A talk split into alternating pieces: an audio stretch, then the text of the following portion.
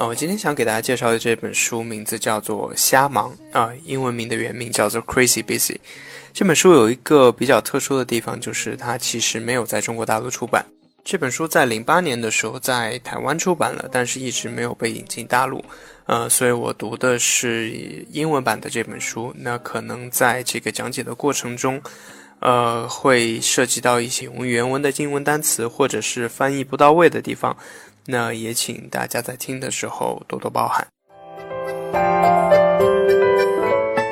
在正式讲这本书之前呢，我想先介绍一下这本书的作者啊，这是一个很有趣的人，他叫做 Edward Hallowell。嗯，是一个美国人，他本科在哈佛大学医学院就读，在哈佛毕业之后呢，他去了杜兰大学读医学博士。杜兰大学医学院是全美最好的医学院之一。那他主要的研究方向就和这个 ADD 和 ADHD，就是 Attention Deficit Disorder，翻译成中文叫做注意力缺乏紊乱，或者我们这个比较常见的这个说法叫做多动症。那他是研究这方面的专家。那他这本书呢，其实脱胎于一篇他发表在《哈佛商业评论》上的论文。大家可能会好奇说，诶，为什么一个这个医学博士，一个研究脑科学的、研究神经科学的这个医学博士，会在《哈佛商业评论》这样一个非常严肃的这个研究商业的期刊上发表论文呢？那其实这篇文章有意思，就有意思在它是用医学的、脑科学的这个神经的观点。呃，去解释一些现代人在工作中，尤其是在这个办公室的这种紧张、快节奏的工作中产生的一系列的问题，包括焦虑啊、拖延啊、易怒啊、不安啊，以及由此造成的这种低效的工作状态。那他在这篇论文和这本书里呢，其实都着重讨论了为什么我们在现代人的学习和工作中会容易陷入到。呃，紧张、不安、焦虑、低效、易怒的这样一种工作和生活的状态，这个在我们大脑里产生这种状态的深层原因到底是什么？以及有哪一些其实很简单、很容易，我们可以每天通过稍微改变自己的习惯，就可以解决这些问题，或者说减缓这样状态的一些办法。那我们接下来就一起来看一看，说。Edward Hallowell 给我们介绍了哪一些办法，以及这个这些办法背后的道理。首先，我们可以举几个例子，大家可以对比一下，不需要对号入座，但可以对比一下，看看自己有没有类似的状态。就比方说，很多人他习惯了同时做好几件事。比方说，在学生时代，我们可能习惯一边上课听老师讲，一边这个在下面用手机打游戏或者上网。啊，在工作的时候呢，我们经常会一边这个打电话会，一边回邮件，觉得自己效率特别高，可以同时做很多事儿。但其实你过了几天，你回头再看的话，你会发现，其实课上讲的东西你并没有记住，到了考试的时候，你还是需要去突击、去熬夜复习来通过这个考试。然后再看你游戏吧，也并没有打得很好。然后每次打游戏，你还是要被不管是舍友还是网上的人虐。然后再想想你这个一边写邮件一边开电话会的这些电话会，你仔细回想它的内容，你可能并没有记住开了什么。你想要找到这个当时的内容，还得去翻当时的会议记录，到底讲了什么。然后再看看你的回忆的邮件呢，其实质量也并不是很好，好像也没有讨论什么呃很重要很有意义的东西。花进去了很多时间，不管是在学习还是工作上，但其实我们回头反思的话，没有看到。特别多的成果，这个是一个典型的这个呃 multitask 或者同时做很多事造成的低效，呃，这个是我其实个人在工作中也经常遇到的一种状态，或者说呃还有一种状态是，可能你每天早上一睁开眼就开始这个马不停蹄不停的大会小会啊邮件短信。然后你看着这个你 Outlook 上很满的日程，然后每天开这么多会，做这么多决定，啊，每天都很烦躁，甚至还经常会呃和人吵架。但是你觉得好像自己做了很多事情，还挺有成就感的。但你可能过个半个月、一个月，回想一下你这一个月、两周做了些什么的时候，你会发现，好像我开了这么多会，也没有讨论特别多的实质的内容。然后再想想这些决策，好像也有很多其实欠考虑的地方。然后看看你这半个月、一个月做的这个项目，或者是这个做的具体的事物，好像也并没有向前推进很多。那你这个时候可能就会开始怀疑自己是不是工作能力有问题，觉得每天花了这么多时间在开会、在邮件、在短信、在讨论解决问题上，但是其实做出来的决定也并不是很好，并没有推动事情。那你会觉得，哎，我是不是工作能力有问题？我每天花这么多时间，但好像效果并没有很好。那这是另外一种工作状态，也是其实我在刚工作的前一两年经常发现自己的一个一个问题。那么我前一阵子一问到我现在都经常面对的一种状态，就是说，哦，我今天早上一睁眼就想着我要把一个拖了很久的报告呃写完，或者说我今天早上一睁眼我就想着要把这个欠了喜马拉雅编辑很久的这一期书录完，然后我就开始焦虑，想着，哎呀，今天有一个要有要做两三个小时的东西，但我今天一定要把它做完。然后这种焦虑就伴随着我早上清理我收件箱里的未读邮件。伴随着我和同事一起吃午餐，伴随着我下午开完两个会，伴随着我跟老板，呃一对一的谈话，终于到了下班时间回到家，晚上快睡觉了，才发现，啊，我还是没有把这个让我焦虑的一天的事情做完。那我睡前会告诉自己说，好，我明天再给我一次机会，再给自己一次机会，明天一定要把这个事情做完。但其实这也是已经是不知道第几个明天了。那这些都是呃，我们现代人在每天快节奏的生活当中，呃，面对的各种不一样的问题。那么，这个《Crazy Busy》这本书，《瞎忙》这本书，它有一个很好的副标题，叫做“忙碌偷走的生活，我们该怎么办？”我们好像每天都特别忙碌，每天的日程从早排到晚，每天都在不停的奔波，不停的思考问题，然后这些压力让我们变得很焦虑、很不安。甚至易怒，然后我们开会开始拖延我们要做的事情。那总结成两个字就是瞎忙。我们每半年、一年到年底回头看的时候，发现这一年真的很累。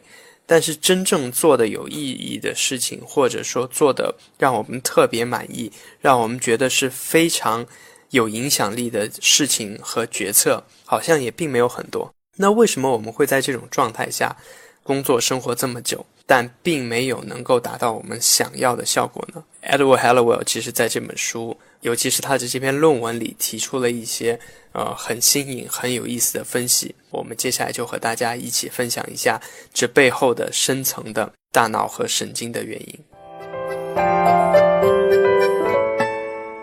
在我们去深入的分析这些现象产生的这个深层次的心理原因之前呢，呃，需要给大家介绍两个概念。第一个概念叫做 ADD（Attention Deficit Disorder），就是注意力缺乏紊乱。这个东西呢，呃，是一种由脑部神经系统的缺陷或者损伤造成的疾病。那它的主要症状就是注意力缺乏、容易烦躁、容易冲动，以及容易产生拖延。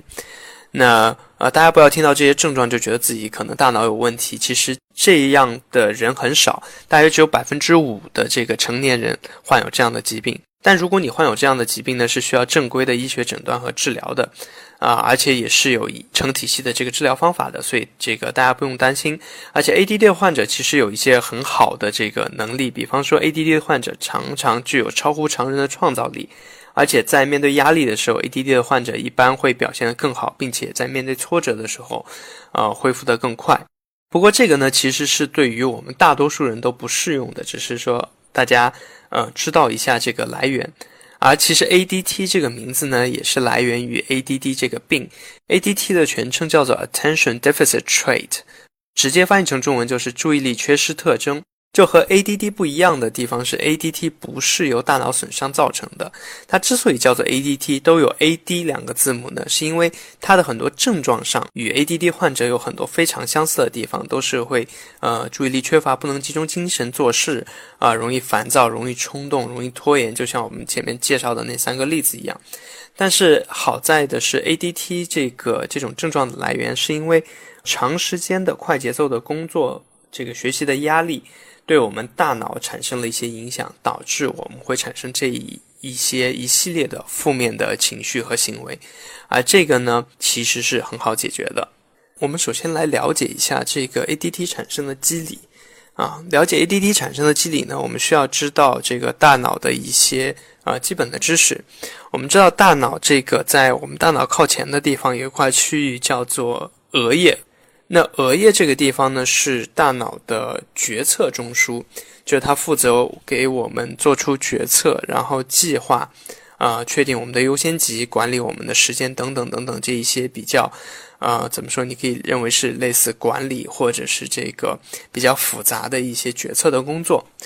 那当我们面对呃非常多的事情的时候，就比方说我们一天可能有八个会要开。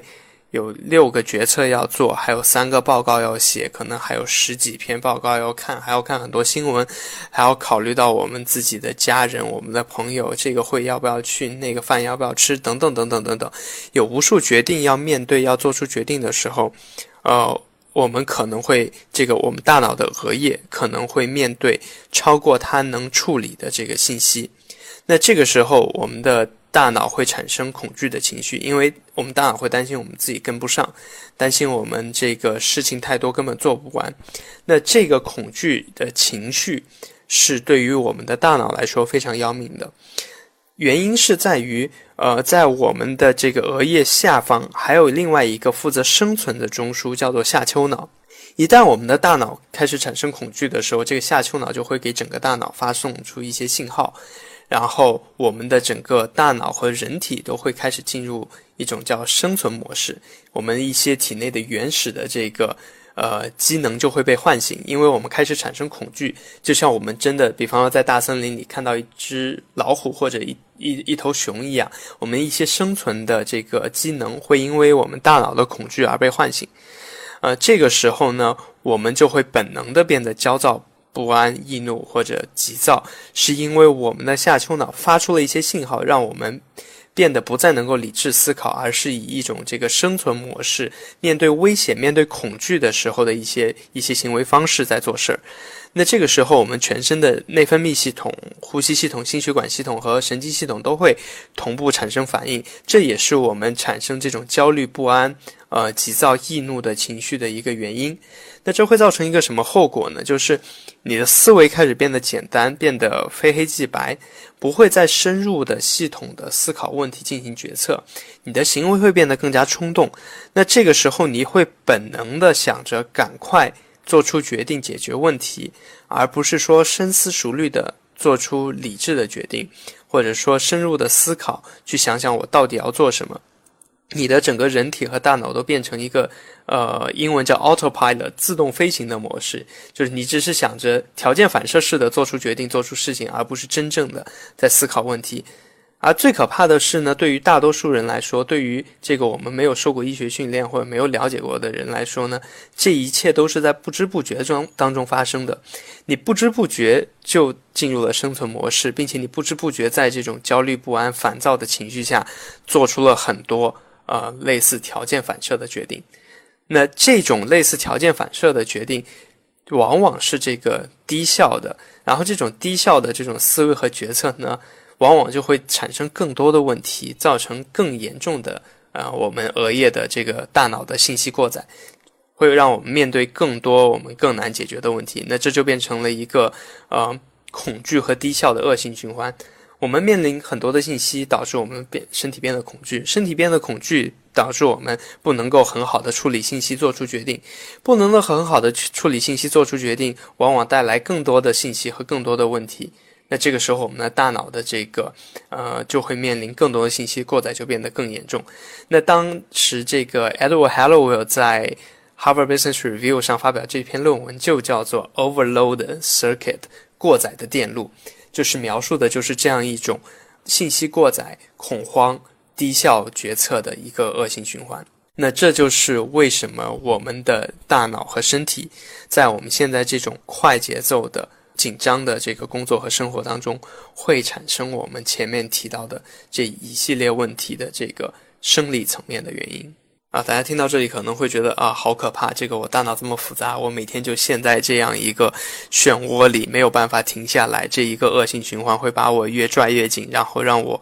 永世不得超生。这个我会陷在这种低效和恐慌的循环里，然后，呃，我每天还必须要工作挣钱养家还房贷啊，那我怎么能够改变自己的这个大脑和身体，让我从这个中间逃出来呢？呃，Hellowell 其实在他的书里提供了这个呃一系列的想法去解决这种问题，或者去打破这样一个循环。那我总结了一下他列举的方法，其实大概有四个方面。那我会一一给大家介绍，说每个方面到底有哪些解决的方法，以及这些方法后面的科学依据是什么。第一个方面叫做，呃，我把它总结叫做正向情绪。那它原来的说法叫做 promote positive emotions，就是跟我们之前这个一段时间很火的一个叫正能量的概念有一点点类似的地方。就它的具具体来说，它的解决办法是一多和让你觉得舒服或者安全的人这个有交流或者有接触。然后，如果你不能够尽量多的和你这个觉得舒服安全的人交流接触的话呢，尽量的和呃你每天一起工作的同事建立起这种融洽信任的工作关系。那这个方法的依据是我们的大脑，当我们和呃，让我们感觉舒服、安全的人一起面对面的交流、工作、沟通的时候，呃，我们的大脑会不再那么恐慌，然后我们的这个下丘脑这个部分呢，不再会这么积极的这个释放一些让我们觉得恐惧的信号。那么，没有了这些恐惧的信号呢，就能够打破或者说减弱我们刚才提到的这个恐慌和过载的循环。那么，通过打破当中这个呃循环，让我们这个大脑的额叶部分能够更好的工作，能够更高效的这个处理信息和做出决策。那这样的话呢，就有助于我们呃提高我们决策效率，那尽量的减弱这个恶性循环对我们工作和生活造成的影响。那这是这个第一个方面，就是呃提高我们的正向情绪。或者说跟让我们觉得舒服的人一起交流，让我们的情绪变好。简单来说就是保持好心情。然后第二个方面呢，我总结叫做饮食起居，就是这个方面其实非常的简单，而且其实我们可能很多日常生活中在不同的方面也听到过类似的建议。其实说的简单一点就是四点：第一，保持充足的睡眠。呃，怎么判断自己睡眠有没有充足呢？就是说你每天早上。简单来说，可以睡到自然醒，或者说你自己其实到那个时候差不多不用闹钟，你就可以相对来说比较轻松的起床。那基本上就意味着你差不多到了充足的睡眠。啊，睡眠没有一个这个绝对的标准，时间上的标准呢，是因为每个人的生理结构都是不太一样的。有些人可能睡四个半小时、五个小时就够了。啊，我身边就有这样的人，有一些做咨询的同事，他每天只需要睡四个半小时，照样就可以精力很好。那有些人每天可能要睡八到九个小时，他才能够保持自己的身体运转，所以大家需要自己判断说，哦，我大概睡多多少个小时是对于我来说是充足的睡眠，啊，这是饮食起居的第一部分。第二部分呢是减少膳食中碳水化合物，呃，尤其是细粮的比例，比方说这个面粉啊、大米、包子、馒头这样的食物，呃，考虑多用蛋白质，然后全麦的食物或者是水果来补充我们的能量。这个的后面的机理是说，碳水化合物其实呃主要成分就是糖，糖类。多糖，那碳水化合物的摄入呢，会导致我们血糖浓度非常快速的变化。就我们吃完这个，比方说米饭之后，我们血糖浓度会一下子飙升到很高，然后但可能半个小时、一个小时之后，我们血糖浓度很快又会降到一个比较低的水平。那如果我们膳食当中碳水化合物的比比例太高的话，我们的血糖浓度就会像过山车一样忽高忽低，这样会导致给我们。因为糖分是这个大脑这个呃非常重要的能量之一，这样忽高忽低的血糖会导致给大脑的这个能量供给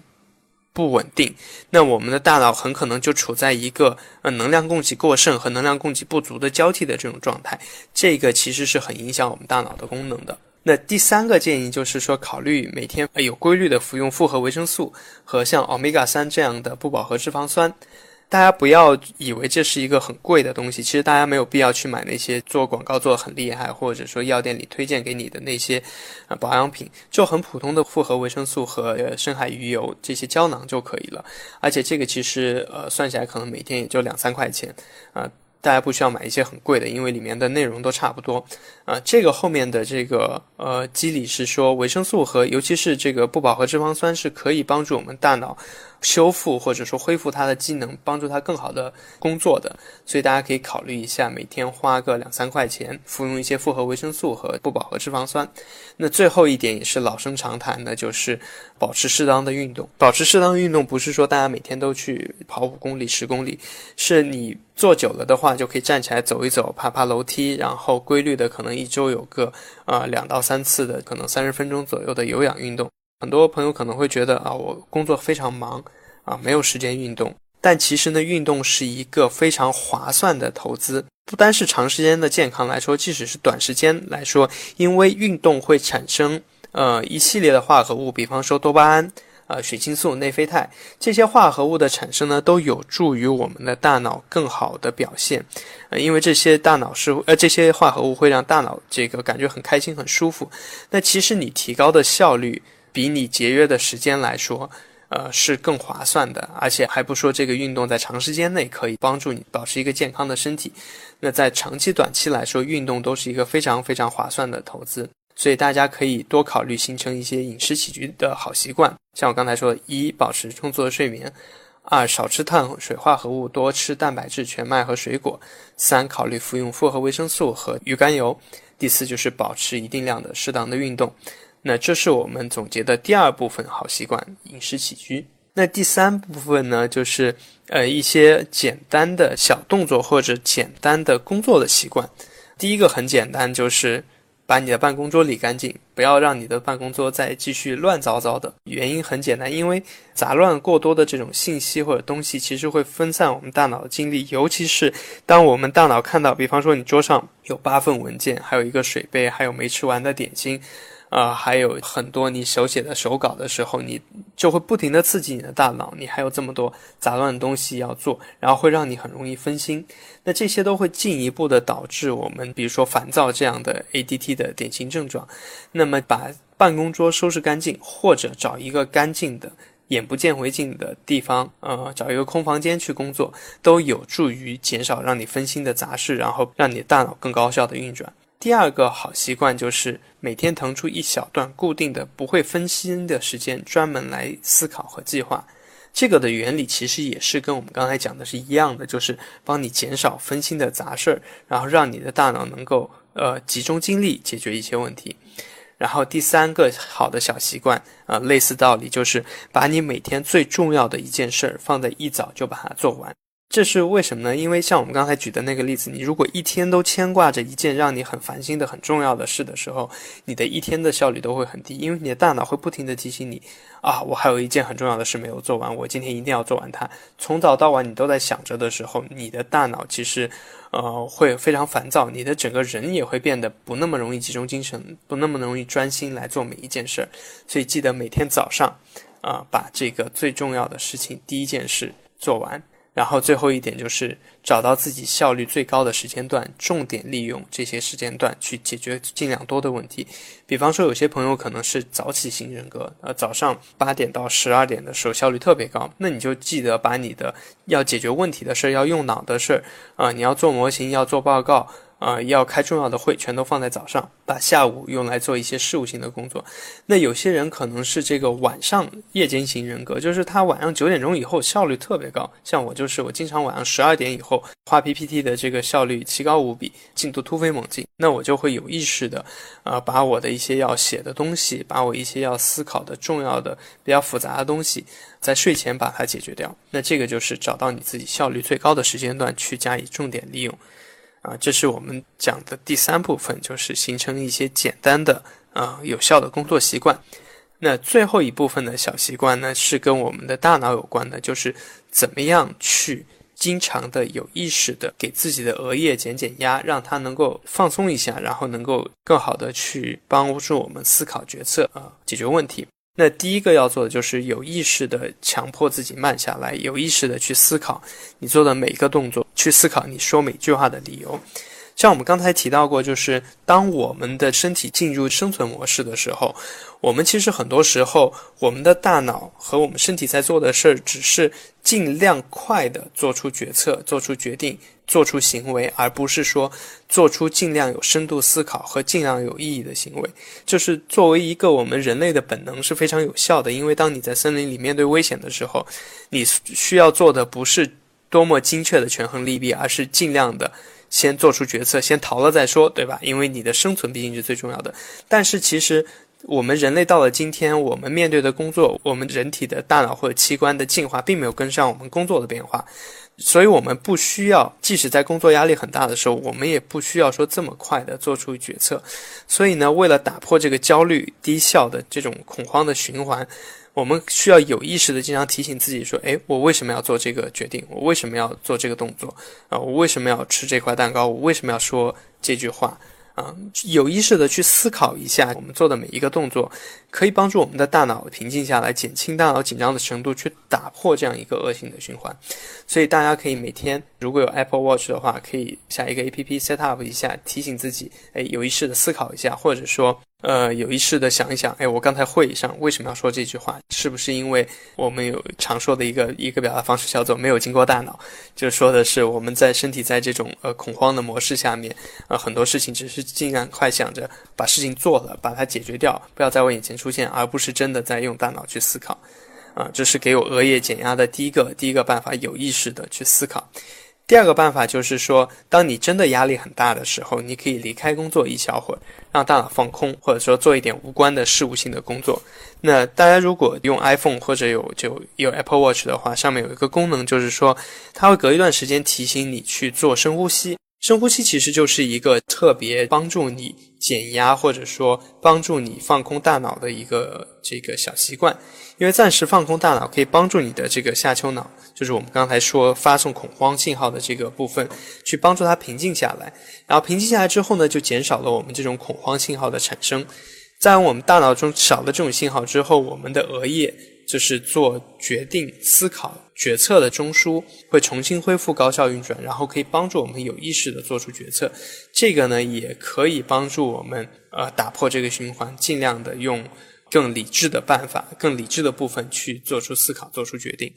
那这是第二个给额叶减压的办法。那么最后一个给额叶减压的办法，就是在我们完成一天的工作之后，离开办公室之前，